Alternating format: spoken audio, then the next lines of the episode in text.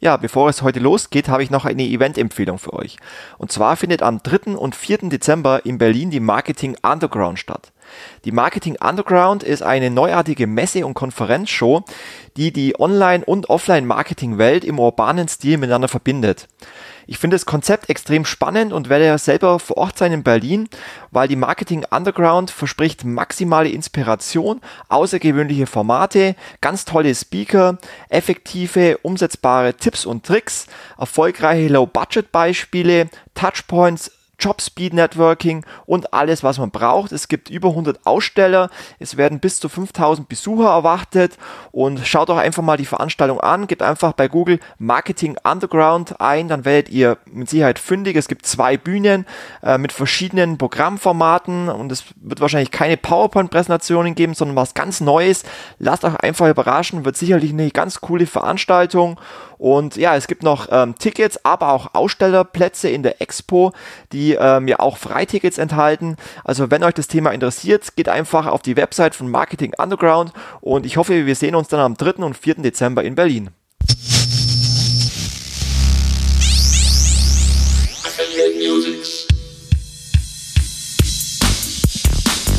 Affiliate Musics, der Podcast zum Thema Affiliate Marketing. Heiße Infos und News für Affiliates, Advertiser, Netzwerke und Agenturen. Von und mit Markus Kellermann.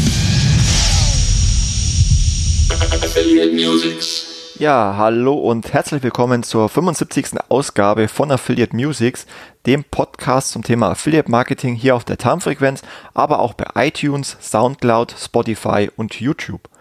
Ich hoffe, ihr hattet ein schönes Wochenende und heute im Podcast geht es um Micro-Influencer.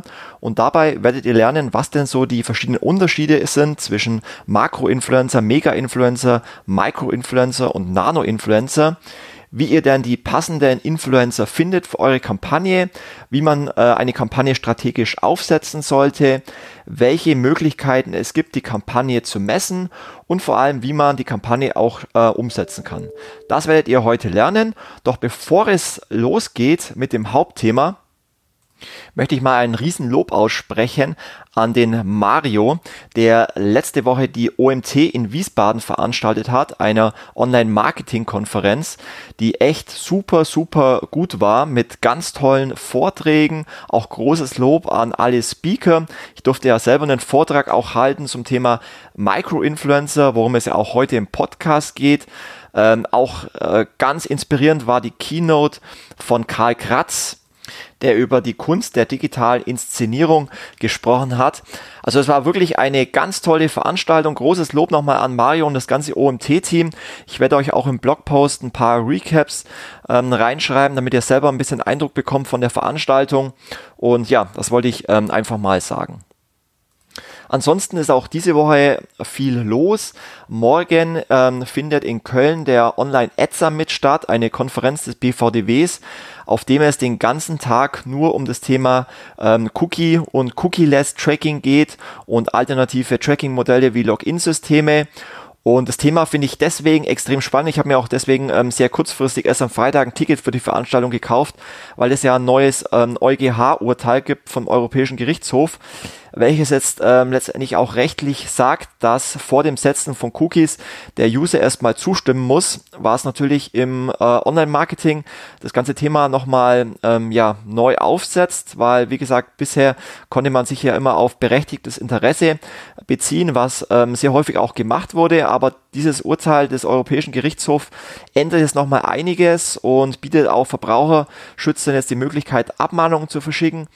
Aber das ganze Thema ist letztendlich auch noch nicht final, weil auch noch auf eine Gerichtsentscheidung bezüglich Planet 49 ähm, gewartet wird, die am 1. Oktober ähm, ja erscheinen soll, wo es darum gehen wird, ob denn die Cookie-Richtlinie ähm, oder die Cookie-Regulierung überhaupt mit dem Telemediengesetz im Einklang ist. Also da ist momentan sehr viel äh, Bewegung drin. Mich wundert es auch ein bisschen, dass in der Branche dieses EuGH-Urteil vom Juli 2019 nicht ähm, aktiver diskutiert wird. Aber nichtsdestotrotz, ähm, ich werde darüber berichten zukünftig und deswegen ähm, fahre ich morgen auch eben auf diesen Online-Ad-Summit äh, nach Köln, weil es den ganzen Tag genau um diese Themen gehen wird, um mir ähm, noch mehr Eindrücke davon davon zu holen. Und dann werde ich sicherlich auch zukünftig ähm, sehr intensiv weiter darüber berichten, wie es ähm, damit weitergeht. Dann findet ja am Mittwoch und Donnerstag wieder die, die Mexiko statt. Ich hoffe, äh, wir treffen uns dort. Sprecht mich gerne an, wenn ihr Hörer von Affiliate Music seid. Ich würde mich ähm, sehr darüber freuen.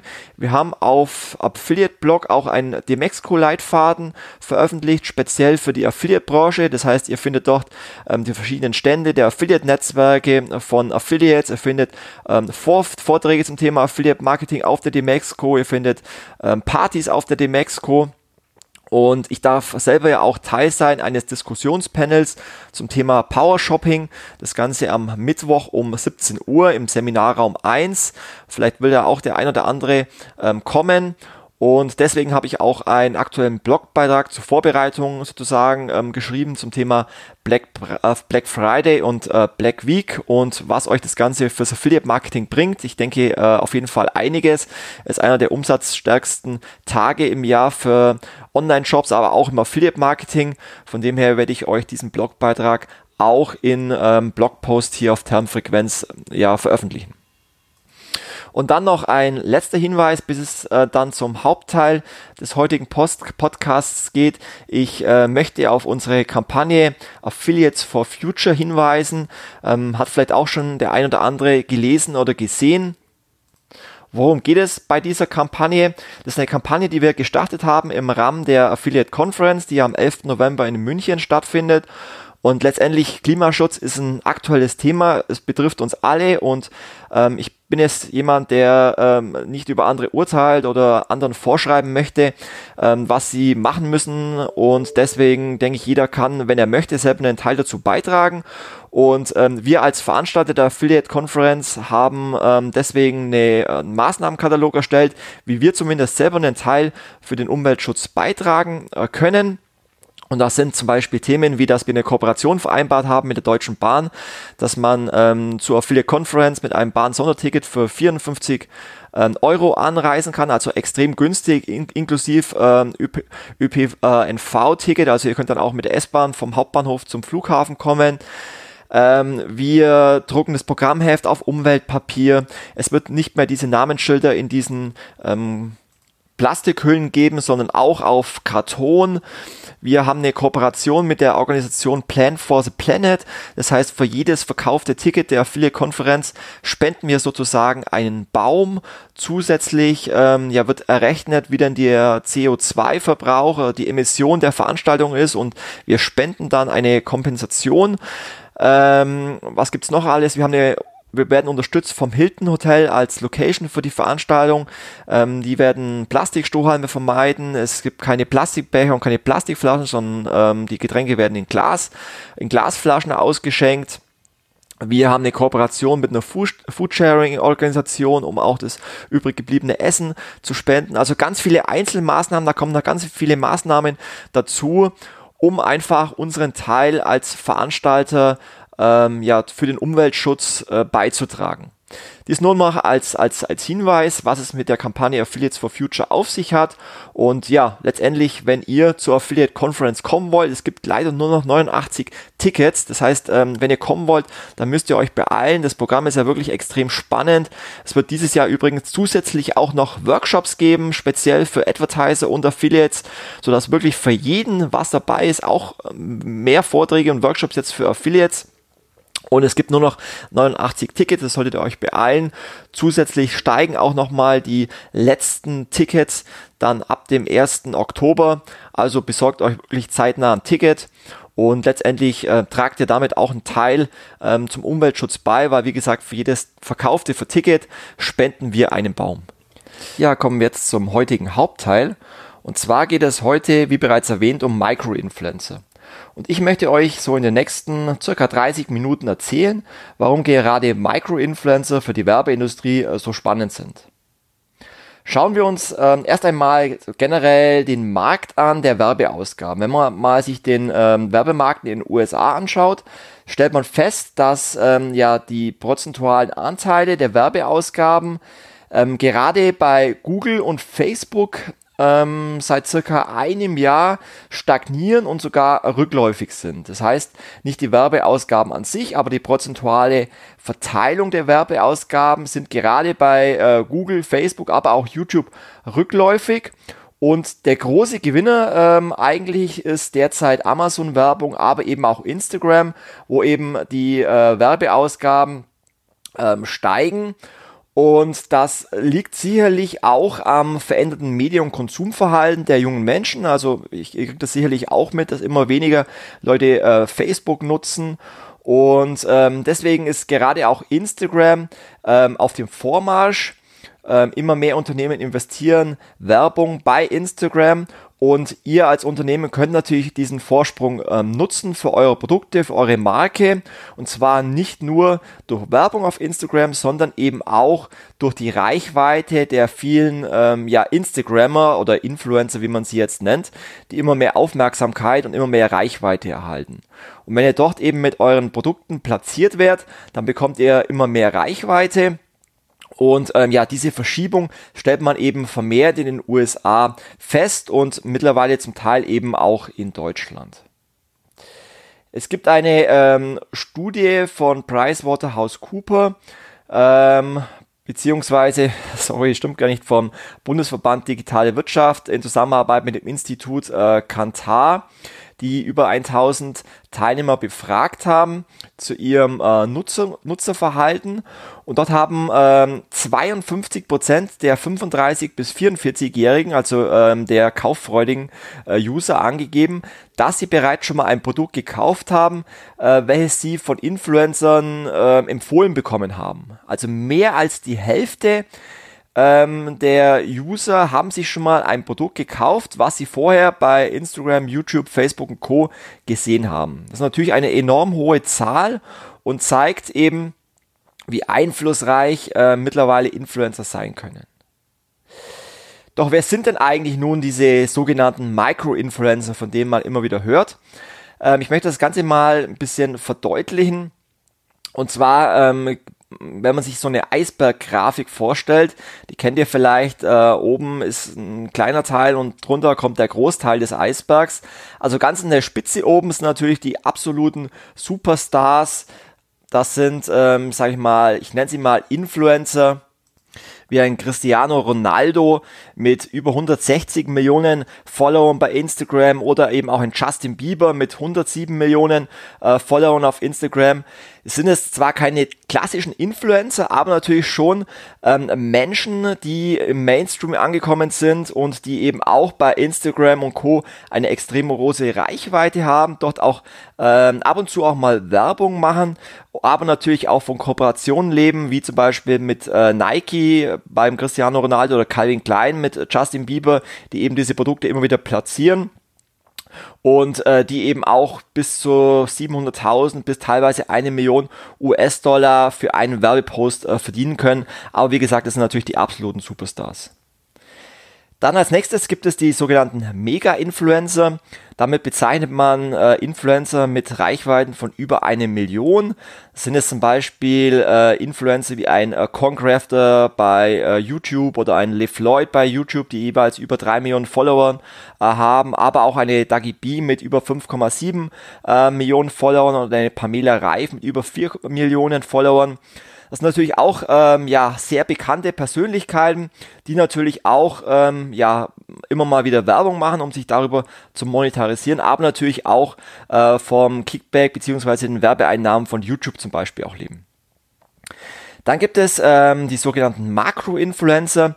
Damit bezeichnet man Influencer mit einer Reichweite von 100.000 bis einer Million äh, Fans oder Followern. Das ist zum Beispiel eine Kati Hummels mit äh, 490.000 ähm, Abonnenten bei äh, Instagram oder auch Sänger wie jetzt zum Beispiel K1 mit 517.000 äh, Followern, aber auch eine Sarah Lombardi mit einer Million Followern.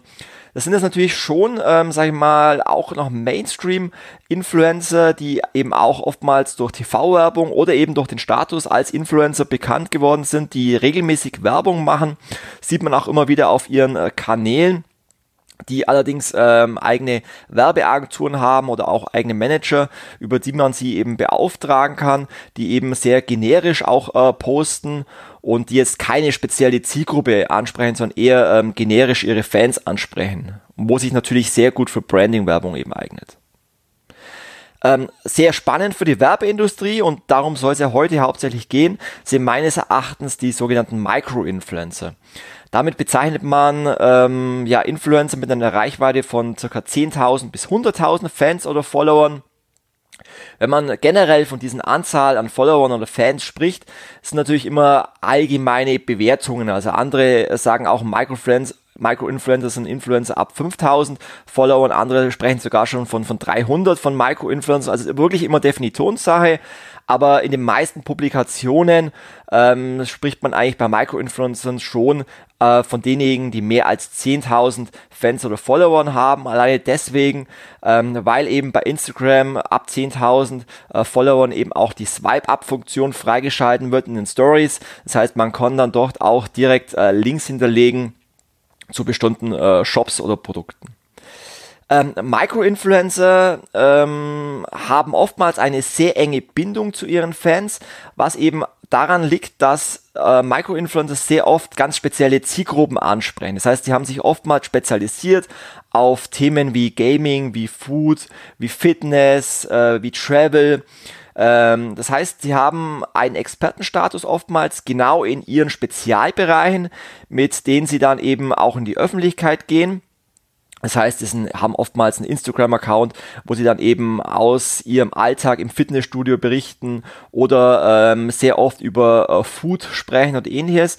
Und deswegen identifizieren sich natürlich die Follower auch genau mit diesen Influencern, was letztendlich bedeutet, dass äh, eben die Engagement-Quoten, das heißt ähm, ja der Kontakt mit dem Influencer, die Kommentare, die Likes oftmals sehr hoch sind, teilweise bis zu 6%, manchmal auch bis zu 10%, was äh, sehr gut ist weil eben diese Fans sehr stark mit diesen Influencern interagieren und die Influencer eben auch mit ihren Fans interagieren was dann eben auch für die Werbebranche sehr interessant ist, weil sie eben ihre Zielgruppe ähm, ganz genau definieren können. Das heißt, ähm, möchte ich mich jetzt speziell auf, habe ich jetzt ein Produkt, äh, was die Foodbranche ähm, anspricht, habe ich jetzt ein Produkt, was eher die Fitnessbranche anspricht oder die Fashionbranche, dann kann ich mir hier natürlich die geeigneten Influencer heraussuchen und dort eben Werbung platzieren und habe in der Regel auch sehr wenig Streuverlust.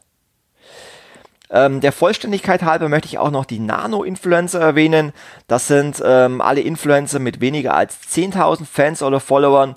Das sind entweder Leute wie du und ich, die vielleicht einen eigenen Instagram-Account haben oder eben auch Influencer, die ja vor kurzem erst angefangen haben, auch junge Menschen. Man hört ja immer von mehr jungen Menschen, dass ihr Traumberuf mal Influencer ist und die jetzt gerade dabei sind, ihren YouTube-Kanal oder ihren Instagram-Kanal ähm, aufzubauen und ähm, ja, vielleicht auch in den nächsten Monaten, Jahren dann auch mal mehr als 10.000 Fans oder Follower haben.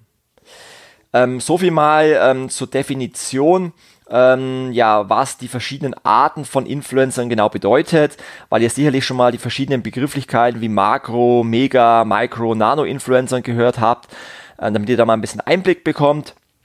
Und aber heute soll es wie gesagt speziell um Micro-Influencer gehen.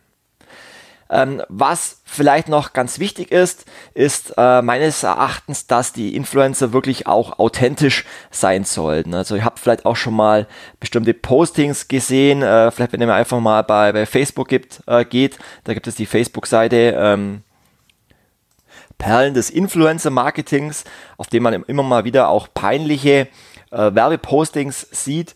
Und es gibt da ein paar Paradebeispiele, wie zum Beispiel GZSZ-Schauspieler äh, Jörn Schlönvogt. Habt ihr vielleicht schon mal gesehen, dieses Posting, wo er sich mit einem Korallwaschpulver im Bett ähm, veröffentlicht hat. Äh, man muss fairerweise sagen, dass äh, dahinter eine Kampagne steckt, nämlich Hashtag Korall liebt deine Kleidung, bei der verschiedene Schauspieler, ähm, Sänger und Influencer mitgemacht haben und keiner weiß so recht, ob es da kein richtiges Briefing gab oder ob es wirklich so ähm, gewollt war dass eben Choral einfach auch darüber diskutiert ähm, wird. Ein anderes Beispiel ähm, ist zum Beispiel Kati Hummels, wo ich vor kurzem einen meines Erachtens peinlichen ähm, Werbepost gesehen habe, wo sie sich ähm, sehr stark mit äh, Colgate Zahncreme ähm, ja, posiert sozusagen ähm, ja, da muss die Branche meines Erachtens ein bisschen aufpassen, dass sie da kein Glaubwürdigkeitsproblem äh, bekommt. Und die Branche, also das Influencer-Marketing, ist ja momentan dabei, sich ähm, zu professionalisieren. Also ich sehe da sehr viele Parallelen zum Affiliate-Marketing vor, vor circa fünf bis zehn Jahren, wo noch ein bisschen äh, Wildwest-Mentalität war und viele Parallelen sehe ich dazu momentan auch im Influencer-Marketing. Und gerade bei solchen Postings muss sich halt sowohl der Influencer hinterfragen, als auch das Werbeunternehmen, die da mit solchen Influencern zusammenarbeitet, ob das der Branche nicht eher schadet. Und ich glaube, der äh, klassische äh, Follower oder Fan von diesen Influencern äh, kann nicht wirklich nachvollziehen, ähm, was es bringt, wenn man sich jetzt hier mit einem Korallwaschpulver oder einer Colgate Zahnpasta hier ablichtet, ob das dann wirklich vorteilhaft ist für diesen Influencer oder für das Werbeunternehmen, ähm, sei mal dahingestellt, aber hier muss die Werbeindustrie wirklich ein bisschen aufpassen, dass sie da nicht ein Glaubwürdigkeitsproblem bekommt und das Thema Influencer Marketing halt dann äh, in Frage gestellt wird. Und es gibt ja eh schon ähm, viele Diskussionen über Vor- und Nachteile von Influencer Marketing. Aber wie gesagt, ich sehe da sehr viele Parallelen zum Affiliate-Marketing und von dem her glaube ich, dass Influencer-Marketing ähm, momentan wirklich noch in den Anfangsschuhen steckt, aber auf jeden Fall für die Zukunft ein sehr, sehr attraktiver Werbekanal sein wird. So viel mal zu den äh, Basics.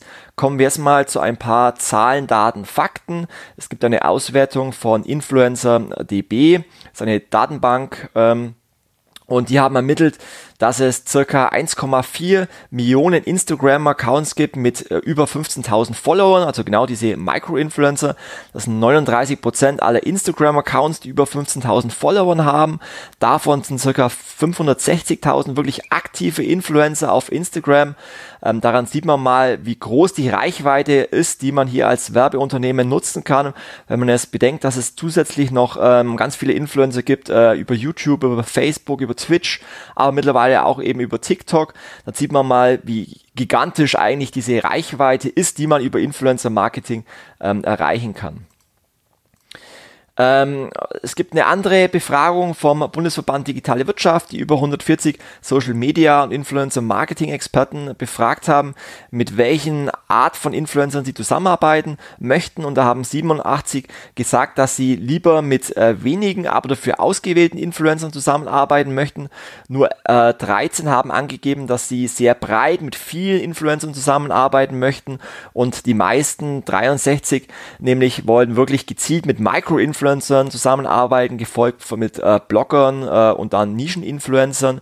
Also man sieht, dass äh, die Unternehmen sehr stark auf diese zielgruppenaffinen Influencer äh, äh, schaut und eben sehr ähm, gerne ganz gezielt ihre Zielgruppen damit erreichen möchte. Warum möchten Unternehmen überhaupt mit Influencern zusammenarbeiten? Ich weiß, es war jetzt eine scherzhafte Frage, aber wenn man sich zum Beispiel äh, Studien anschaut von PricewaterhouseCooper, ähm, die ermittelt haben, was denn so Informationsquellen sind äh, für den Kauf von Produkten. Dann sieht man, dass äh, mittlerweile 24 Prozent der User vor dem Kauf von Produkten sich über Social Media, über das Produkt informieren, jetzt eben über YouTube, Facebook, Instagram und Co. Und äh, das ist mehr als mittlerweile über Online-Medien oder über Magazine, die nur noch ähm, 16 und 18 Prozent haben. Blogs haben nur noch ähm, 14 Prozent. Also die Relevanz von Social-Media-Kanälen zur Informationsquelle für Produkte und Marken nimmt extrem zu. Und das führt natürlich auch dazu, dass die Werbeausgaben im Influencer-Marketing immer mehr steigen. Ähm, pro Jahr wollen Unternehmen ähm, ja 50 Prozent der Unternehmen mehr als 10.000 Euro ausgeben. Ähm, 30 Prozent sogar mehr als ähm, 50.000 Euro im Jahr für Influencer-Kampagnen. Das heißt, ähm, die Relevanz nimmt zu und dementsprechend auch die Werbeausgaben nehmen zu. Und äh, Golden Media hat eine Marktstudie veröffentlicht, dass eben die Werbeausgaben im deutschsprachigen Raum, Deutschland, Österreich, Schweiz, bis 2020 auf 990 Millionen Euro steigen sollen. Das heißt, Influencer Marketing wird dann schon ein Milliardenmarkt.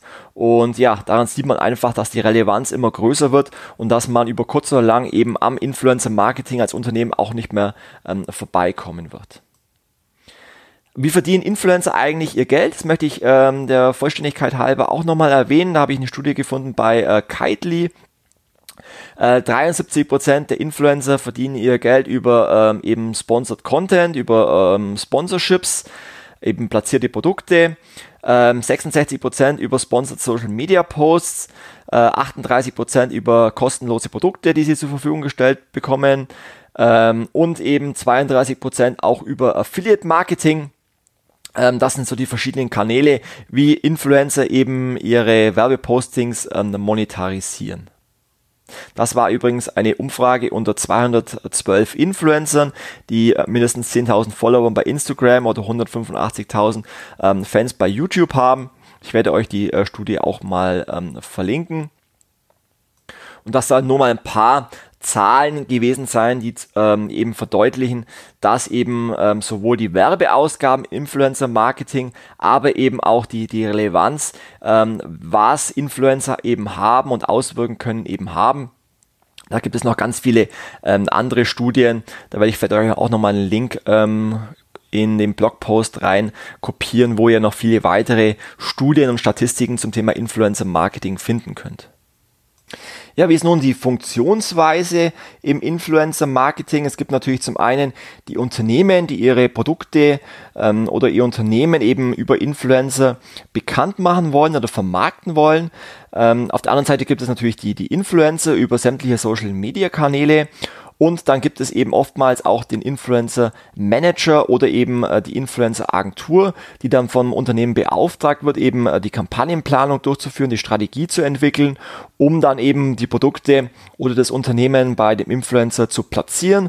Dazu gibt es oftmals dann eben ein äh, Briefing, was der Influencer erhält äh, mit den entsprechenden Rahmendaten. Ähm, ähm, wichtig ist in dem Zusammenhang, dass man dem Influencer nicht vorschreiben sollte, wie und was er das Produkt jetzt ähm, konkret bewirbt oder platziert, sondern der Influencer, damit es authentisch ist und glaubhaft ist, sollte es ja wirklich in seinen eigenen Content integrieren, weil der Influencer weiß ja in der Regel am besten, ähm, wie er seine Zielgruppe ansprechen kann und wie er sie eben authentisch ansprechen kann. Und deswegen sollte das äh, Briefing nur die wichtigsten Rahmendaten ähm, beinhalten, wie äh, wann der Post veröffentlicht werden sollte, wie oft der Post veröffentlicht werden sollte. Natürlich die Werbekennzeichnung ganz wichtig, ein Hashtag ähm, kann man ihm mitgeben, aber letztendlich sollte man dem Influencer schon die künstlerische Freiheit ähm, lassen, wie er dann den Post oder die Story wirklich ähm, veröffentlicht. Vielleicht mache ich auch einfach irgendwann nochmal einen eigenen Podcast zum Thema ähm, korrektes Briefing für Influencer, weil es auch wirklich ein sehr umfangreiches Thema nochmal ist. Dann geht es darum, ähm, dann wirklich auch den, den passenden Influencer zu finden und was sind denn so Eigenschaften eines ähm, ideellen, idealen Influencers ähm, für, für das entsprechende Unternehmen. Da gibt es verschiedene Arten, wie man solche Influencer ähm, definiert. Zum einen natürlich die Sympathie. Ähm, das heißt, passt dieser Influencer wirklich zum Unternehmen? Hat er eine positive Ausstrahlung? Hat er auch dieselben Ansichten wie das Unternehmen? Passt er überhaupt als Werbeperson zum Unternehmen? Das ist natürlich ein wichtiger Faktor. Dann ist dieser Influencer auch eine Autorität.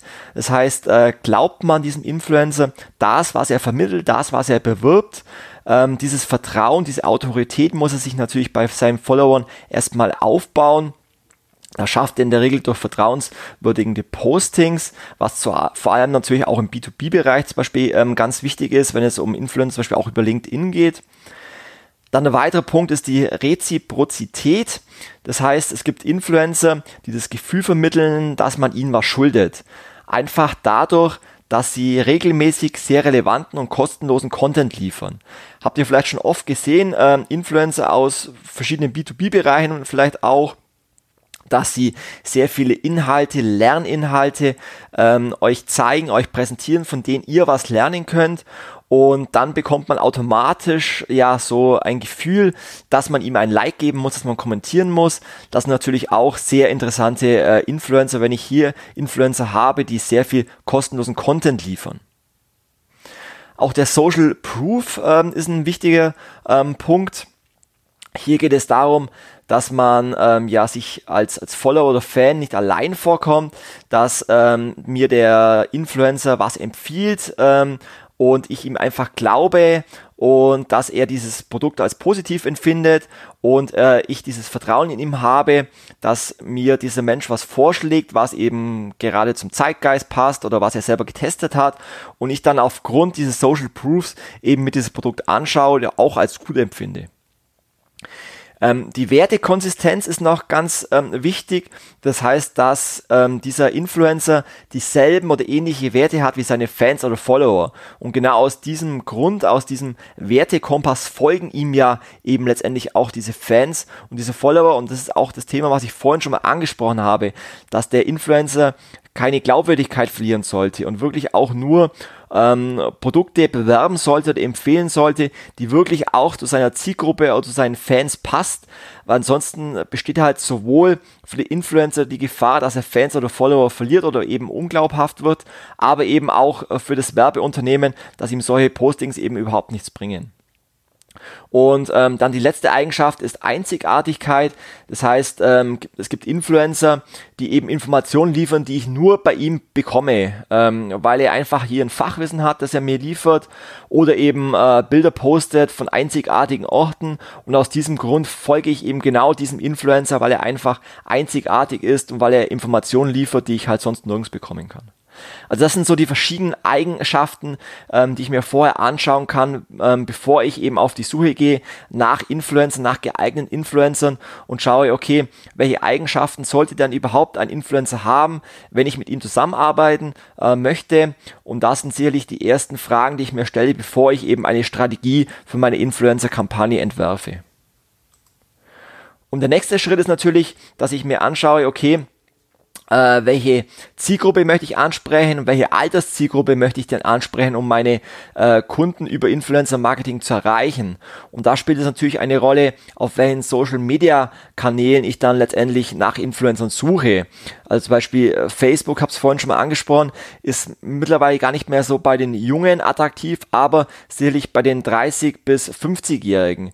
Ähm, während Instagram mittlerweile eher bei den 15 bis 30-Jährigen interessant ist oder eben Plattformen wie TikTok auch bei den unter 14-Jährigen oder auch äh, Portale wie der Gaming-Anbieter Twitch bei auch 15 bis äh, 25-Jährigen ähm, oder eben äh, Blogs generell relevant sind bei 20 bis 60-Jährigen.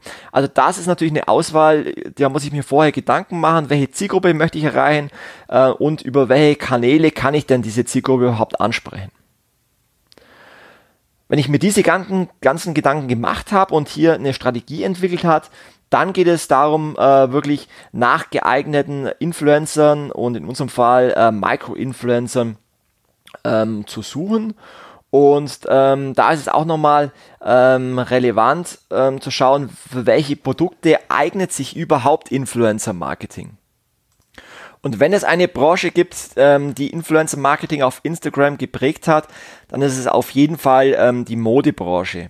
Weil ähm, da gibt es auch eine Auswertung äh, von äh, FutureBiz, 25% der identifizierten Inhalte auf äh, Instagram sind der Fashion-Branche zuzuordnen. Das heißt, ähm, die meisten Werbeposts kommen wirklich aus der Fashion-Branche, gefolgt mit äh, 12% aus der Food-Branche und 11% aus der äh, Unterhaltungs- und Entertainment-Branche. Ähm, danach folgen Baby, Humor, Beauty, Travel, Holiday, aber die, wie gesagt, am meisten ähm, relevantesten Instagram-Posts äh, kommen wirklich aus der Fashion, Food und Unterhaltungsbranche. Wie finde ich nun geeignete Micro-Influencer? Da muss man sagen, dass gerade Micro-Influencer sehr ähnlich ist wie Affiliate Marketing. Das heißt, es ist sehr People's Business und der Großteil der Micro-Influencer erreicht man wirklich auf dem direkten Kontakt und über die direkte ähm, Akquise und Scouting, also ähnlich wie es im Affiliate-Marketing ist. Das heißt, Micro-Influencer haben in der Regel kein Management, äh, keine Werbeagentur, man, sondern man erreicht sie wirklich durch den direkten Kontakt äh, per E-Mail oder Telefon und kann sie dort eben ansprechen, um mit ihnen in Austausch zu kommen. Oder man kann sich eben mit ihnen vernetzen auf verschiedenen Events. Und da gibt es ähm, natürlich neben diesen klassischen Influencer-Marketing-Veranstaltungen ganz viele Events, wo man eben auch Influencer trifft. Sei es jetzt zum Beispiel in unserer Branche die Online-Marketing-Rockstars, wo man immer mehr Influencer trifft, oder im Fitnessbereich sicherlich die FIBO, ähm, die größte äh, Fitnessmesse oder im Beauty-Bereich die Glow in Berlin, äh, die größte Beauty-Convention. Dort sind sicherlich zahlreiche äh, Beauty- und Fashion-Influencer. Wenn es nach der Suche von ähm, Gaming-Influencern gibt, äh, ist es sicherlich die Gamescon. Wenn ich auf der Suche nach YouTubern bin, dann ist es Tube Festival oder andere YouTube-Konferenzen oder Messen. Ähm, also da gibt es zahlreiche Veranstaltungen, wo ich wirklich schauen sollte, äh, welche Messen und Konferenzen gibt es in den jeweiligen Bereichen, ähm, die ich ansprechen möchte für meine Zielgruppe. Und ähm, dort sollte ich mal hingehen und dann mit äh, Ausschau halten nach geeigneten Influencer, mich vielleicht vorher mit ihnen äh, verletzen und mich dann dort mit ihnen treffen. Und dort finde ich eben dann eben auch ähm, geeignete Micro-Influencer für meine Produkte und kann schon mal erste Gespräche mit diesen Influencern führen. Das ist letztendlich auch das, was ähm, wir als Agentur machen, dass wir regelmäßig auf diesen Veranstaltungen sind, unser Netzwerk auszubauen. Das heißt, wir haben eine eigene Datenbank von Micro-Influencern, mit denen wir jetzt schon mal zusammengearbeitet haben oder eben auch äh, Micro-Influencern, ähm, die wir schon mal auf solchen Veranstaltungen wie der FIBO, äh, der Gamescon oder der Glow getroffen haben und die dann in unsere Datenbank kommen und mit denen man dann vielleicht gegebenenfalls auch mal zusammenarbeiten kann. Aber ganz wichtig ist eben hier ähm, der persönliche Austausch, um damit seine eigene Datenbank äh, weiter anzureichern und weiter auszubauen. Da gibt es natürlich zahlreiche Tools, die man nutzen kann äh, für die Suche nach Influencern. Es gibt ähm, zahlreiche Datenbanken, die ich euch empfehlen kann, äh, wie zum Beispiel InfluencerDB oder ähm, Takumi. Das sind ähm, beides zum Teil kostenlose, aber in der Regel kostenpflichtige Tools. Und wenn ich dort eben mich angemeldet habe, dann kann ich wirklich ganz gezielt nach Influencern suchen ähm, für bestimmte Zielgruppen. Bei Takumi kann ich nach ähm, Influencern auf Instagram speziell ähm, suchen. Ähm, und diese dann eben auch äh, kontaktieren.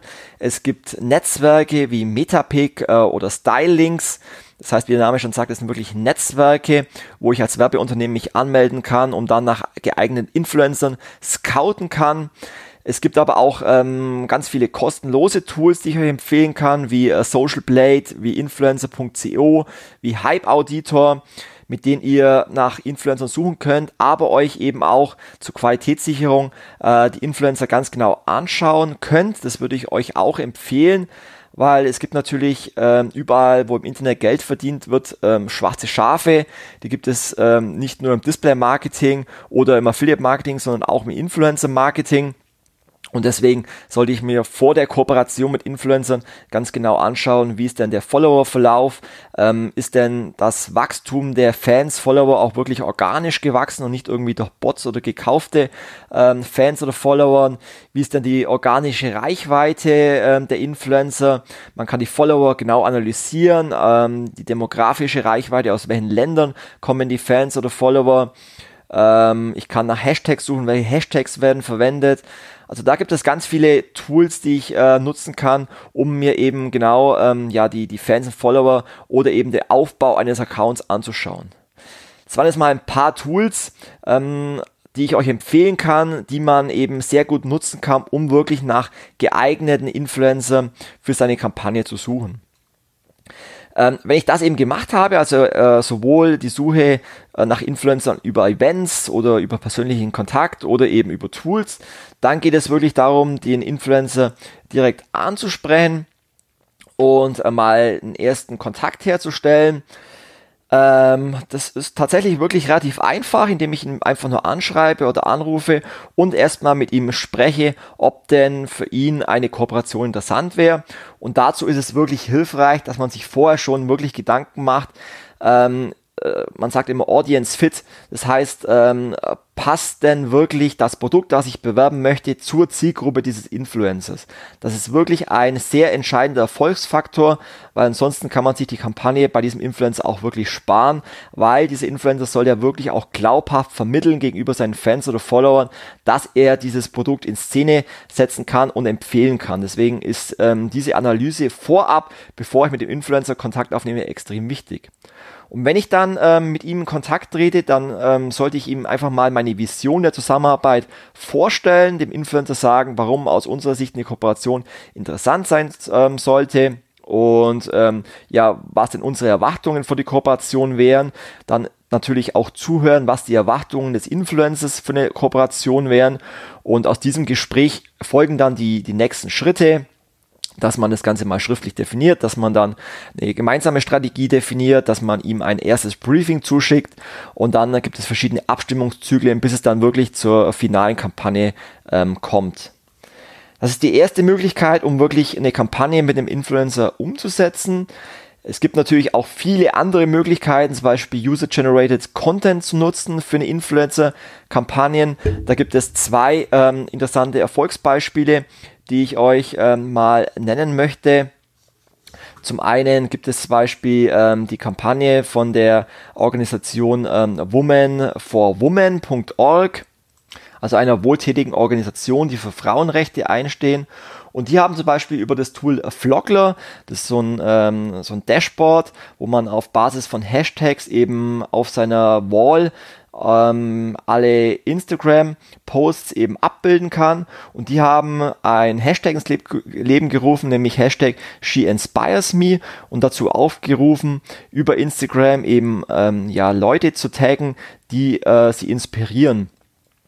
Und dadurch haben eben ganz viele Influencer ähm, Leute äh, gehashtagt, die sie eben inspirieren.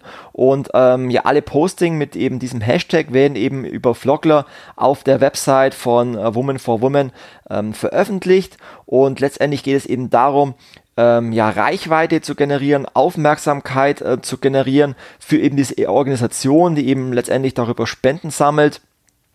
Und das ist eben eine Möglichkeit, über User-Generated Content da wirklich für Reichweite zu sorgen und Aufmerksamkeit zu erstellen. Ähm, jemand anderes, der das ähm, eben gemacht hat auf wirtschaftlicher Basis, ist das Unternehmen Glasses USA, das heißt ein, ein Brillen-Online-Shop.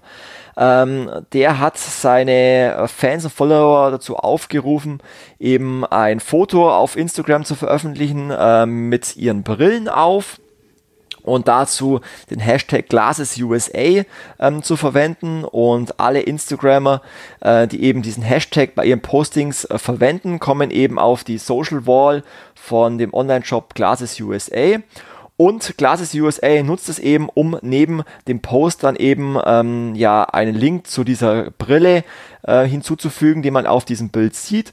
Und wenn jemand, einem potenziellen Kunden, eben ein Instagram-Bild gefällt mit dieser Brille, dann kann man das direkt eben diesem Online-Shop eben einkaufen. Und das führt eben auch dazu, dass darüber eine sehr große Reichweite über User-Generated Content eben aufgebaut wurde und jeder letztendlich auch auf dieser Social Wall erscheinen möchte, weil es ja letztendlich dann auch wiederum ähm, zu mehr Aufmerksamkeit und vielleicht auch Fans für diese Instagrammer eben kommen kann. Ganz wichtig bei Kampagnen ist natürlich dann auch immer ähm, die Hashtag, die man verwendet, weil natürlich ähm, ja Hashtags sozusagen die Suchform bei Instagram sind. Man sucht nach Hashtags und deswegen ist es auch ganz wichtig, welche Hashtags ähm, ich für meine Posts verwende. Auch da gibt es äh, zwei Strategien, zwei Tools, die man nutzen ähm, kann. Das eine ist ähm, Display Purposes.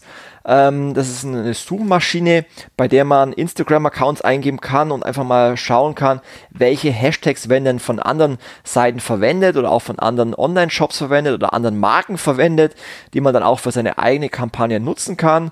Oder es gibt Right Tag ein anderes Tool, was man dazu nutzen kann, zu schauen, welche Hashtags werden momentan sehr häufig verwendet oder auch gesucht. Und diese zwei Tools kann ich euch äh, empfehlen, um damit letztendlich auch die richtigen Hashtags ähm, für eure Influencer-Kampagne ähm, zu, zu nutzen oder auszuwählen, um damit wiederum vielleicht nach geeigneten Influencern zu suchen. Das ist auch ganz wichtig, aber eben auch Hashtags für eure Kampagne in das Briefing für eure Influencer mit einfließen ähm, zu können.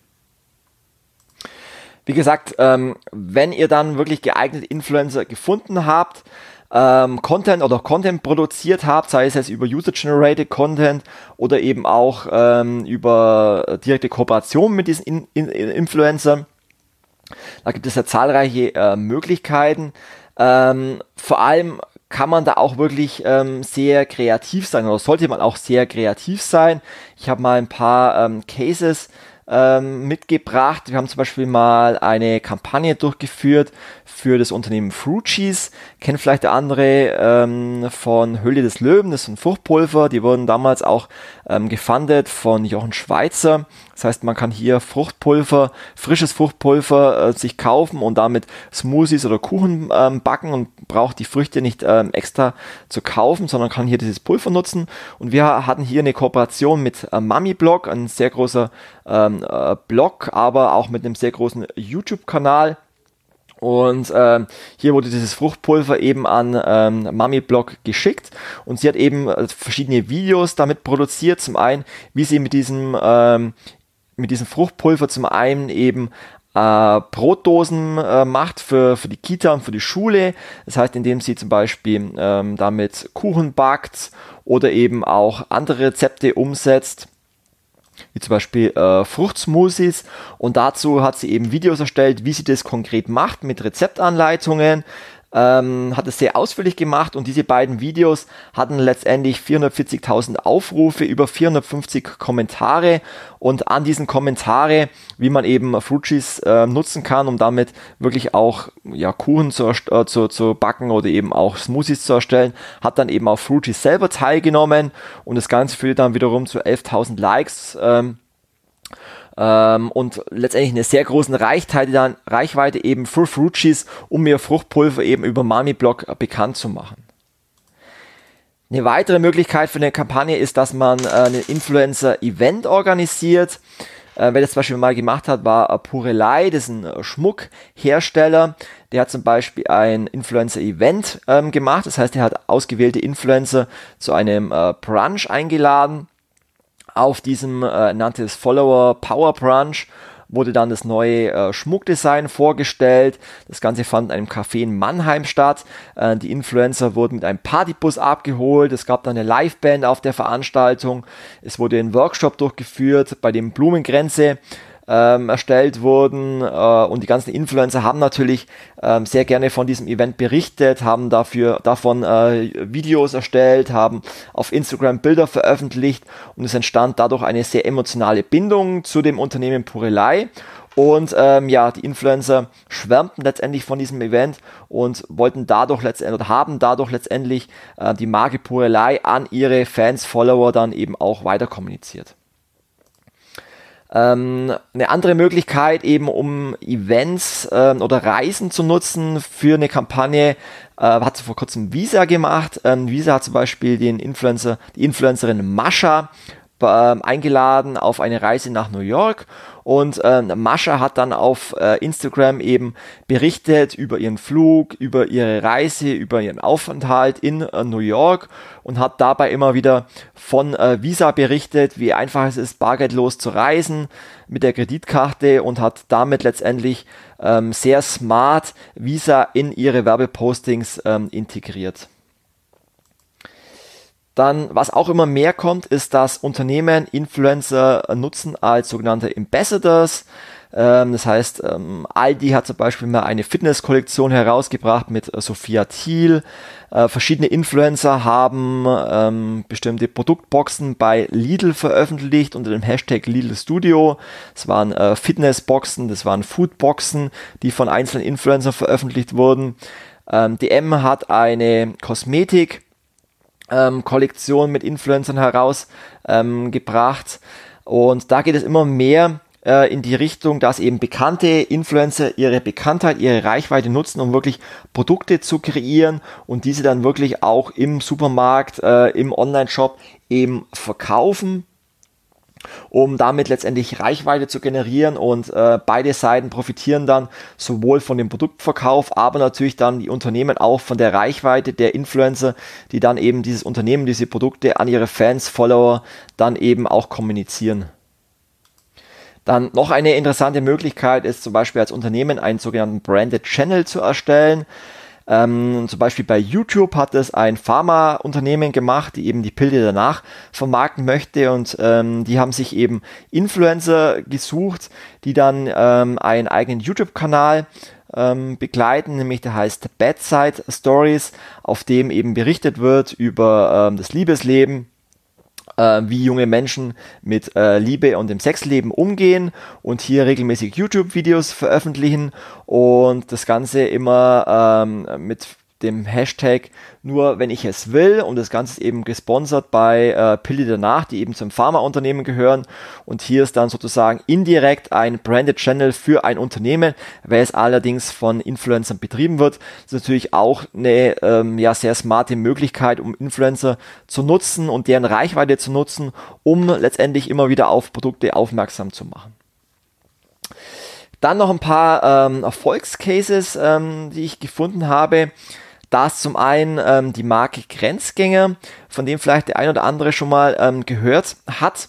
Und zwar war Grenzgänger letztendlich ein, ja, und ein kleines Unternehmen, die eben ähm, Pullover hatte für äh, Motorradfahrer.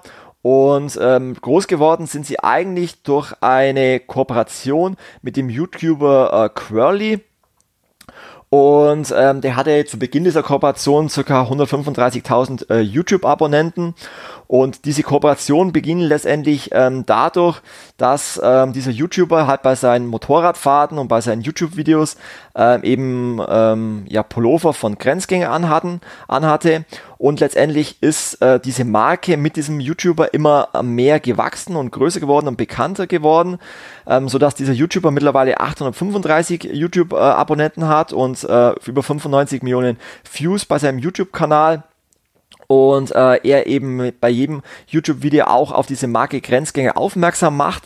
Und das hat dem Unternehmen eben äh, so stark geholfen, dass es auch immer mehr äh, Influencer gibt, die diese Marke äh, eben bekannt machen und tragen und äh, man muss letztendlich sagen, dass eben diese Marke Grenzgänger nur durch eben dieses Influencer-Marketing oder diese YouTuber bekannt wurde, weil dadurch eben so ein Hype entstanden ist, äh, dass Grenzgänger mittlerweile eine sehr bekannte Lifestyle-Marke geworden ist und ähm, sie es sehr smart auch machen, ihre Produkte im Online-Shop zu verkaufen, nämlich durch eine Verknappungsaktion.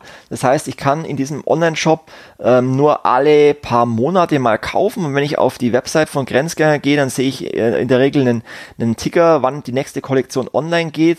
Und ähm, sobald der Shop online geht, weisen alle Influencer darauf hin, dass in drei Tagen die neuen äh, Produkte zu kaufen sind. Und das führt letztendlich dazu, dass durch diesen Hype ähm, die Marke Grenzgänger sich extrem schnell aufbauen konnte und mittlerweile ähm, siebenstellige Jahresumsätze äh, verzeichnen konnte. Und das Ganze eben nur durch die Kooperation mit Influencern.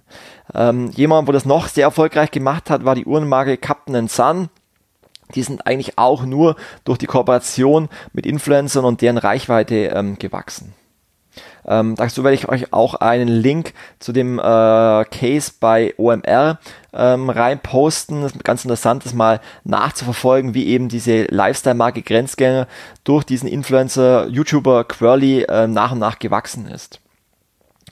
Ähm, anderer Case ist die Marke Garnier äh, die eben zur Produkteinführung einer, eines neuen ähm, Produktes einen Hashtag ähm, erstellt hat, nämlich Super Fruit Super Hair und äh, hier Kooperation mit 150 Micro-Influencers eingegangen ist, die eben dann äh, Produktvideos und Produktbilder von eben dieser neuen äh, Garnier Waschpulver, äh, Haarwachs, Haarmittel oder wie immer man auch bezeichnet, ähm, postet, äh, veröffentlicht haben und ähm, führte letztendlich bei diesen 150 Micro-Influencern zu über 180 Millionen Impression, Likes, Kommentaren und Shares äh, über diesen Hashtags. Also wirklich eine sehr große Reichweite. Ähm, wo man mal sieht, welche äh, enorme Reichweite eben Micro-Influencer auch ähm, hier generieren äh, konnten. Dann der Vollständigkeit halber möchte ich auch euch einen Worst Case äh, präsentieren, der mal aufzeigt, wie man mit äh, der fehlenden Strategie oder der falschen Strategie auch wirklich einen Shitstorm generieren kann. Vielleicht kann, kennt der ein oder andere ähm, Held der Steine. Das ist ein YouTuber, der regelmäßig äh, Videos veröffentlicht über in der Vergangenheit Lego-Steine oder eben Spielzeugsteine, wie man es auch immer nennt. Und der in der Vergangenheit immer sehr stark über neue Lego-Produkte ähm, gesprochen hat auf seinem YouTube-Kanal.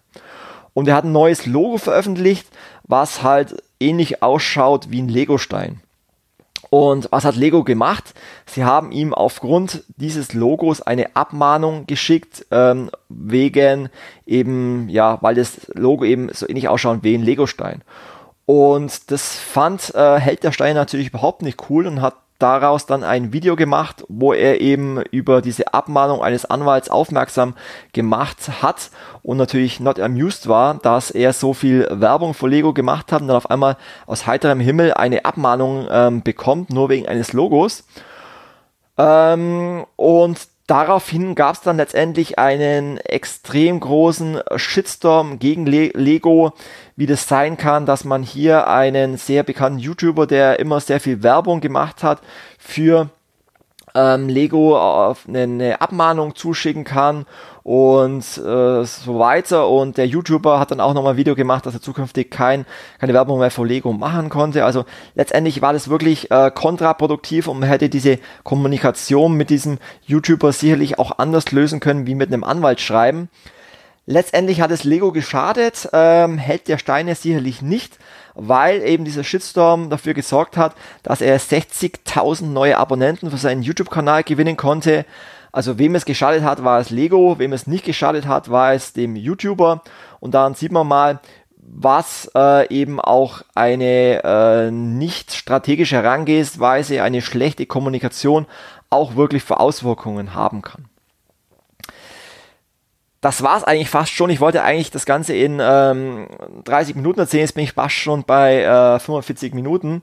Letztendlich, wenn man eine Kampagne macht mit Influencern, dann ist es natürlich auch ganz wichtig, ähm, diese Kampagne zu begleiten, äh, während der Laufzeit das Ganze zu reporten, um sich anzuschauen, hat denn diese Kampagne funktioniert? Ähm, soll ich die Kampagne mit diesem Influencer weiterführen? Ist es vielleicht sogar äh, ein Influencer, mit dem ich eine Ambassador-Kooperation ähm, vereinbaren kann, weil er einfach so perfekt äh, zur Marke passt, weil seine Zielgruppe eigentlich perfekt zur Marke passt? Das sind viele ähm, Fragen, die ich mir stellen sollte während der Kooperation, nach der Kooperation. Deswegen ist eine Erfolgsbewertung und ein Reporting extrem wichtig. Wir machen das über ein ähm, sogenanntes Scoring-Modell, um einfach auch äh, objektive Bewertungspunkte zu erhalten ähm, weil es gibt ja so viele Merkmale, so viele KPIs, mit denen ich eine Influencer-Marketing-Kampagne bewerten kann, sei es jetzt bei Instagram ähm, die Engagement-Raten, die äh, Anzahl der Likes, ähm, die äh, Anzahl der Kommentare, waren es positive oder negative Kommentare, die Reichweite der Fans insgesamt. Ähm, bei YouTube sind es die Anzahl der Abonnenten, die Anzahl der Views, die Anzahl der äh, Dislikes und Likes. Also es gibt ganz viele einzelne äh, Bewertungspunkte, ähm, wie ich eine Influencer-Kampagne bewerten kann. Und was wir machen, ist ein Scoring-Modell ähm, äh, zu entwickeln, äh, mit denen diese verschiedenen Kriterien gewichtet wurden nach Prozentpunkten. Zum Beispiel, wenn man sich jetzt mal Instagram anschaut, äh, haben wir äh, Engagement-Raten Bewertungspunkte gegeben. Das heißt, wenn äh, das Engagement-Rate bei 0% war, also extrem schlecht, ist der Bewertungspunkt 1. Wenn das Engagement bei 10% war, was sehr hoch ist, war der Bewertungspunkt 10 Punkte. Und somit gibt es für jeden einzelnen ähm, Kriterium eine Bewertung auf Basis eines Punktesystems und damit kann man letztendlich äh, Punkte sammeln und kann daraus ein Scoring ermitteln, zum Beispiel ähm, Scoring 1 bis 20 äh, Punkte ist ein schlechtes, äh, eine schlechte, äh, schlechter Wert für die Influencer-Kampagne, während äh, Scoring von 80 bis 100 ein sehr positiver Erfolgswert ist für diese Influencer-Kampagne. Ähm, ist es schwer über den Podcast euch zu vermitteln. Das muss man sich vielleicht eher mal anschauen. Vielleicht mache ich da auch nochmal einen eigenen Podcast zu dem Thema ähm, Bewertung und Scoring von Influencer-Kampagnen. Aber das ist einfach mal ein Beispiel zu zeigen, wie wir solche Influencer-Kampagnen für unsere ähm, Kunden bewerten. Also fassen wir nochmal ähm, zusammen, wenn ihr eine Kampagne mit Micro-Influencern ähm, durchführen wollt, das Wichtigste ist ähm, Kommunikation mit den Micro-Influencers A und O. Ähm, nehmt wirklich den persönlichen Kontakt mit dem Influencer auf, telefoniert mit ihm, schreibt mit ihm und spricht erstmal mit ihm, ähm, wie denn aus eurer Sicht eine erfolgreiche Zusammenarbeit ausschauen könnte und lotet mal aus, ob der Influencer wirklich zu eurem Unternehmen, zu eurer Marke, zu eurem Produkt passt und ob ihr euch dann wirklich eine Zusammenarbeit vorstellen könnt. Wichtig ist da wirklich die sogenannte Brand Audience Fit, also passt euer Produkt, eure Marke zu dem Influencer, aber eben auch zur Zielgruppe des Influencers. Dann ist es wichtig, vorab wirklich die KPIs zu definieren. Was möchte ich letztendlich auch messen, auswerten, um dann die Kampagne auch regelmäßig optimieren zu können, weiterführen zu können und auch bewerten zu können ähm, lasst dem Influencer Spielraum für seine eigenen Ideen. Ähm, der Influencer ist letztendlich der Experte für seinen Kanal. Er kennt seine Fans, Follower und weiß ganz genau, wie er das Produkt, die Marke in Szene setzen kann. Deswegen äh, gestaltet das Briefing mit dem Influencer so, dass äh, ihr ihm wirklich den Freiraum lasst. Äh, drängt nicht zu sehr auf eure Unternehmens-CIs, ähm, sonst geht wirklich die Authentizität ähm, verloren und seid auch mal mutig zu un unkonventionellen Ideen, ähm, weil letztendlich die Zielgruppe sehr jung ist und ähm, seid auch mal mutig, neue Kanäle zu testen, vielleicht auch mal ähm, TikTok oder Twitch. Ähm, da gibt es sicherlich auch interessante Kampagnen, die man auf diesen äh, Kanälen machen kann.